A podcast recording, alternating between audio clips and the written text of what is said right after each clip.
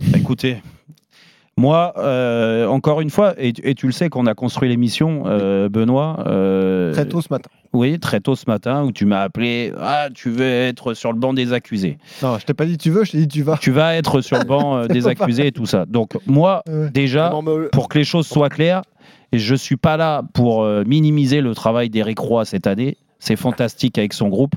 Et ce qu'ils font, c'est fabuleux. Alors, c'est dû aussi, et c'est un fait, c'est comme ça, parce qu'on on voit les matchs, à une, une, défaillance totale des grosses cylindrées de notre championnat. Alors, déjà qu'on n'en a pas 15 000, on n'en a pas 7 ou 8, mais même les trois qui devaient être là, ils sont pas là. Quand tu vois le, le niveau comptable, bravo à Brest, mais ils sont totalement dans les clous d'une équipe qui normalement fait une belle saison, mais pas une saison pour être deuxième du championnat. À l'arrivée, tant mieux pour eux, ils sont deuxième. Donc ils travaillent très bien avec Eric Roy qui a repris cette équipe l'année dernière, qui a eu un bon travail, déjà psychologique dans un premier temps pour les maintenir, et là qui a mis une identité de jeu en place. Franchement, allez regarder, Eh ben, c'est flamboyant, c'est- c'est c'est- c'est beau et bravo. Bravo pour ce qu'il fait. Drôle Après- de défense, monsieur. Après, je suis désolé, mais euh, moi, c'est sur le terme grand entraîneur. Mais où on va, en fait? Où on va? L'année dernière, qu'est-ce qu'on n'a pas entendu sur Régis Lebris? On dé- Il découvrait le niveau avec Non, mais là, mais Lorient. on parle, là, Non, on mais parle d'Éric découvrait le niveau avec Lorient. de- Au bout de trois mois. il a pas terminé des- et- deuxième, Régis Lebris. hein, non, mais excuse-moi, mais il était très bien l'année dernière et il était même surprenant. Et il a enchaîné un six tas de matchs. c'est différent. Oui, non, non, mais Ah bah attends. oui, ils ont fait six mois. Euh, à, à ce que je sache, il reste encore 11 journées de championnat. oui, mais t'as la stat que je donc, t'ai donnée. hein. donc je souhaite à Brest qu'il continue. Mhm. Excuse-moi de, de mettre un petit bémol quand même.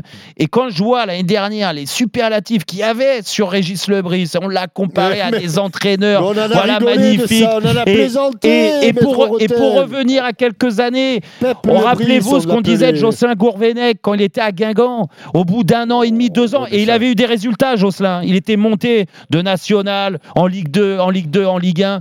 D'accord. Ok, qu'est-ce qu'on n'a pas dit? Le meilleur entraîneur français, il mérite d'entraîner un grand club et tout ça, et ça a fait pchit. Parce que je pense que ces mecs-là, ils sont au bout d'un moment enflammés. Euh, parce que manque d'expérience et tout ça, et c'est pour ça qu'il faut relativiser. Je dis pas que c'est un mauvais coach, Eric Mm. Roy. Je dis juste que pour l'instant, pour moi, sur ce que je vois, c'est un bon entraîneur. Tu le mets après- pas dans les très bons, voire après- les grands entraîneurs. L'expérience montre que déjà, il est en manque d'expérience, même s'il a 55 ans, il me semble, hein, Eric, Mm. euh, je crois.